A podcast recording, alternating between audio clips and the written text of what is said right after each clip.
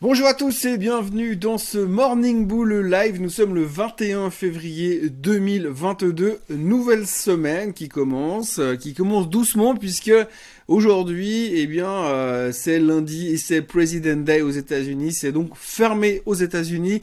Il n'y aura pas de marché, euh, donc ce sera forcément plus calme, moins de traders à Wall Street, euh, donc moins de volume indirectement en Europe, donc ça risque d'être un petit peu euh, showtime en Europe aujourd'hui, puisque moins de volume, moins d'activité, mais par contre beaucoup de nouvelles, enfin surtout une grosse nouvelle, puisque pour l'instant il semblerait que Monsieur Macron, la colombe de la paix comme on l'appelle actuellement, serait aurait trouvé un moyen de faire se rencontrer Monsieur Poutine et Monsieur Biden, ce qui est plutôt positif, puisque ça veut dire pour qu'ils puissent se rencontrer en théorie jeudi, eh bien, il ne faut pas qu'il y ait de guerre entre deux. Donc, ce qui veut dire qu'on a quelques jours de répit et on ne devrait plus trop parler, en tout cas, d'envahissement euh, de l'Ukraine, en théorie, avec du conditionnel, bien sûr. Ce qui devrait soulager les marchés. D'ailleurs, ça se voit ce matin euh, sur la couleur des futurs qui est plutôt euh, dans le vert.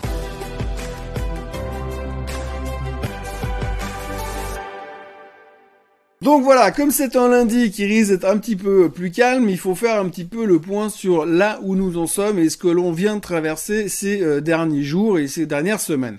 Alors, il est vrai qu'on a eu une grosse obsession au niveau de l'inflation ces derniers temps. C'est vrai que c'était vraiment le truc central des marchés et c'est là-dessus qu'on s'est concentré pendant des semaines et des semaines. D'ailleurs, on a même euh, eu de la peine à vraiment complètement apprécier la saison des résultats qui est en train de se terminer en ce moment, euh, puisqu'on a vu des réactions qui étaient très violentes sur la publication de l'un ou l'autre des résultats. On a bien compris qu'on est dans une phase inflationniste aujourd'hui. On a bien compris que la Fed allait monter les taux, en tout cas, je vais dire de 2% durant l'année 2022. Ça, ça commence à être complètement intégré. Je crois que la personne qui n'a pas encore compris ça, c'est qu'elle est sur une île déserte depuis des mois et puis qu'elle a aucune connexion avec la réalité. Mais en tous les cas, on va avoir cette hausse des taux. On a commencé à l'admettre et c'est même plutôt encourageant. D'ailleurs, j'ai presque eu le sentiment que la semaine dernière, on avait commencé à intégrer certaines choses en se disant, ok, le PPI a l'air d'être vraiment toujours fort, mais quand même, peut-être qu'on est en train de faire un pic. Donc, on est en train d'intégrer les choses et de l'accepter, ce qui est plutôt encourageant. De l'autre côté, bah, on a toujours ces problématiques de résultats qui étaient globalement bons. Hein. Il faut quand même voir que statistiquement, on va dire quasiment trois quarts des sociétés ont fait mieux qu'attendu, euh, que ce que le marché attendait. Donc, c'était plutôt encourageant. Mais par contre, effectivement, il y a une question d'interprétation et il y a aussi une question et on le voit très clairement sur les graphiques.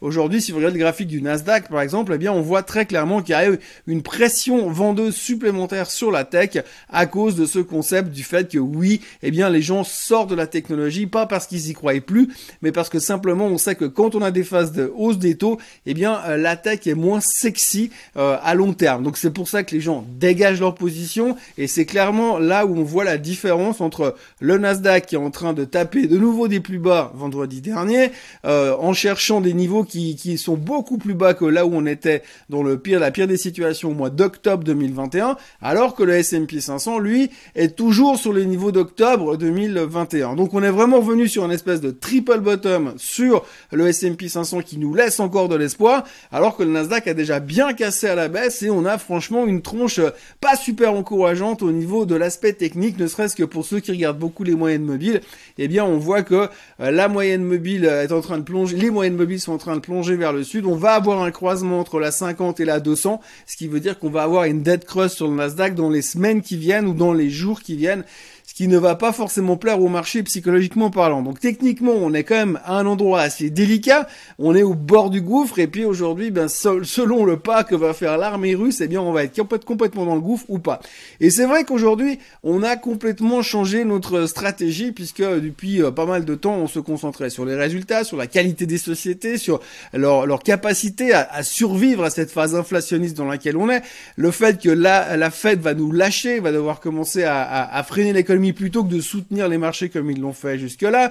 Euh, cette interrogation euh, persistante de savoir si à un moment donné la Fed va de nouveau revenir nous soutenir si les marchés continuent à s'effondrer, ce qu'ils n'ont pas l'air de faire pour la première fois depuis pas mal d'années, parce que chaque fois qu'on a eu des périodes difficiles comme on vit en ce moment sur les marchés boursiers, la Fed a intervenu et là tout d'un coup elle a l'air d'être bien plus préoccupée par d'autres soucis comme l'inflation que finalement venir nous soutenir. Donc c'est vrai qu'aujourd'hui on est vraiment, on, a passé cette phase très euh, critique de résultats de société, de de changement, de rotation de secteur. On en a parlé longtemps de cette rotation de secteur, de sortir finalement euh, de la tech pour rentrer sur la value. C'est en train de se faire, mais malgré tout, eh bien, on sent que la value, elle est en difficulté. C'est pas que ça boum dans tous les sens, c'est que la tech s'effondre. Il y a, y a une rotation de secteur. Il y a clairement un dégagement massif au niveau de la tech pour l'instant qui risque de durer encore un peu, mais pour l'instant, en tout cas, on est dans cette zone-là. Alors ça, c'est le côté micro, on va dire. On a, on a géré nos trucs, on est en train de changer de positionnement. On parle beaucoup moins de green investment, mais on cherche plutôt du, du rendement, des dividendes. Donc là, on va revenir beaucoup plus sur les pétrolières qui n'étaient pas tellement des stars il y a quelques mois en arrière. Mais aujourd'hui, c'est là-dedans on vient se reconcentrer. On va chercher de la value, on va chercher du dividende et on va sortir momentanément de la tech. Ça, on a intégré l'aspect micro. On sait qu'on est passé à autre chose. L'aspect macro, eh bien, c'est l'aspect macroéconomique qui nous dit ouais, qu'est-ce qui va se passer maintenant?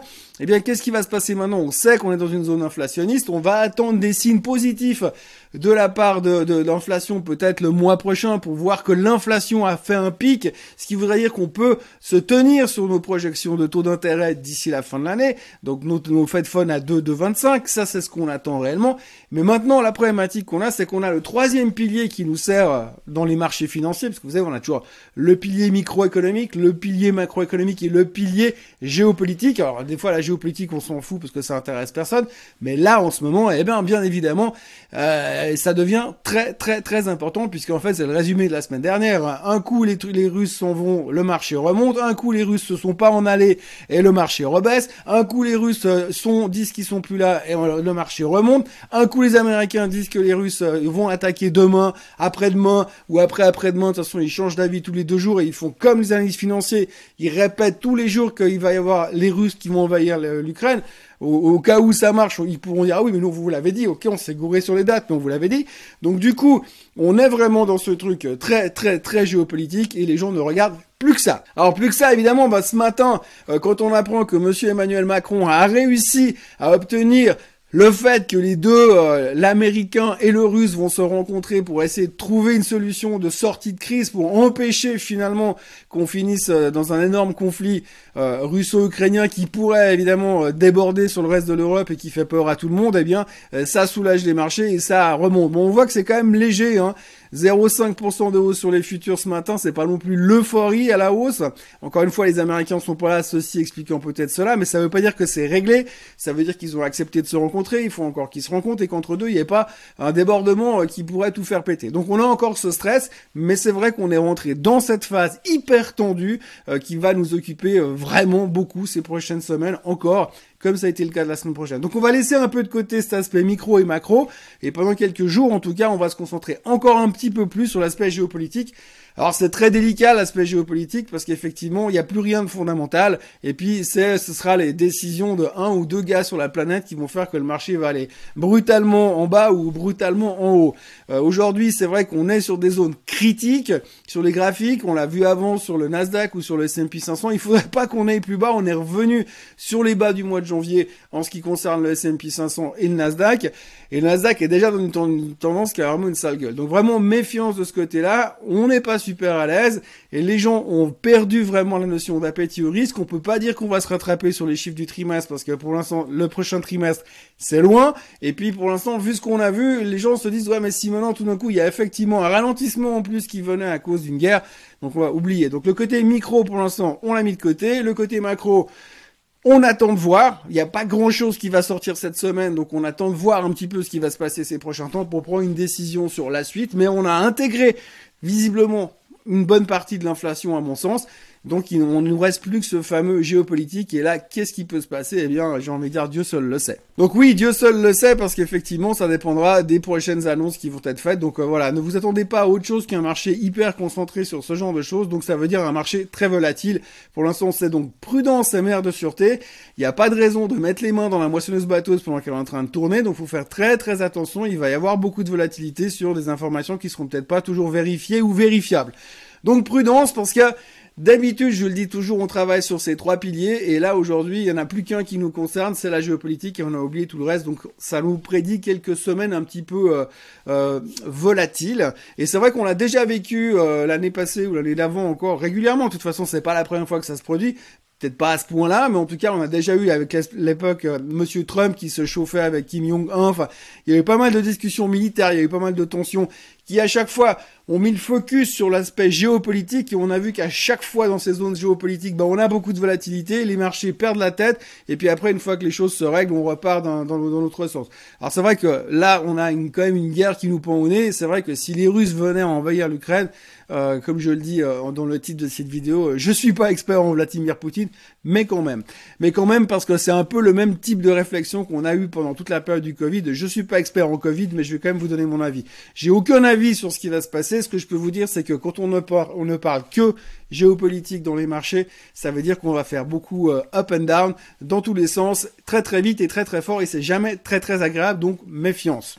Donc pas grand-chose à dire au niveau des sociétés ou au niveau des chiffres économiques pour l'instant. Je vous l'ai dit, les États-Unis sont fermés, euh, peu d'intérêt sur le côté euh, microéconomique et macroéconomique. Donc par contre, il y a quand même une nouvelle qui est ressortie euh, régulièrement dans les dans les journaux ce week-end, c'est la problématique du Crédit Suisse. Oui, encore eux. Alors sur ce coup-là, il y a un énorme article qui est sorti dans des journaux anglophones comme quoi euh, il y a quelqu'un qui a envoyé des données sur 30 000 clients du Crédit Suisse, des clients passés euh, ou actuels, mais en tout cas, selon le Crédit Suisse, il y a plus ou moins 90% des clients qui apparaissent dans cette liste qui sont plus clients chez le Crédit Suisse, donc c'est des trucs qui datent d'il y a longtemps, voire très longtemps, puisque certains comptes, ça date de la guerre 39-45, euh, donc du coup, bah, ça a mis en lumière beaucoup de choses.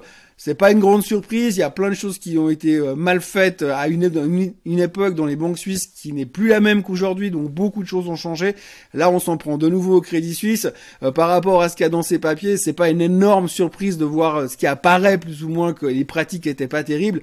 Évidemment qu'il y a un amalgame qui se fait sur aujourd'hui est-ce que les pratiques ont changé. Alors on peut reprocher beaucoup de choses au Crédit Suisse, mais je pense que le côté compliance, le côté vérification des comptes, il est la même que dans toutes les banques. Je serais vraiment surpris que ce soit une, euh, ce qui était, ce qui se faisait dans les années 60, ça se fait plus du tout aujourd'hui. Mais néanmoins, voilà, c'est de la mauvaise presse et c'est encore le Crédit Suisse qui passe devant. On verra comment ça se traite aujourd'hui, mais c'est encore une mauvaise nouvelle pour le Crédit Suisse, mais en même temps, c'est pas non plus quelque chose de monstrueux, c'est des trucs qui datent et euh, le Crédit Suisse donc se défend euh, fortement en disant mais nous on n'a rien, on n'a pas des mauvaises pratiques aujourd'hui. Effectivement, ce qui s'est passé dans le passé, c'est le passé, on connaît les histoires, on va pas redébattre euh, sur le secret bancaire et les, dérives de ce dernier dans les années passées, dans le, dans le lointain passé. Mais voilà, aujourd'hui ça ressort de nouveau dans les journaux. Alors on se fait un plaisir de taper sur le Crédit Suisse, encore une fois. Donc je vais peut-être pas taper dessus justement aujourd'hui parce que je pense de nouveau c'est un peu comme euh, les Panama Papers ou des trucs qui ressortent dix ans plus tard et puis on dit ah oui ils avaient un compte un compte euh, dans une banque euh, quel secret bancaire. Là quelle surprise. Les pratiques qui ont été ne sont plus et je pense que ce que fait le Crédit Suisse aujourd'hui ils font les mêmes choses que les autres banques au niveau pratique commercial. Après les erreurs c'est autre chose. Les erreurs de gestion ou les erreurs d'investissement c'est autre chose. Mais en tout cas au niveau euh, compliance je crois qu'on peut pas non plus leur reprocher sachant les contrôles qui existent aujourd'hui et qui sont euh, mis en place dans le système bancaire.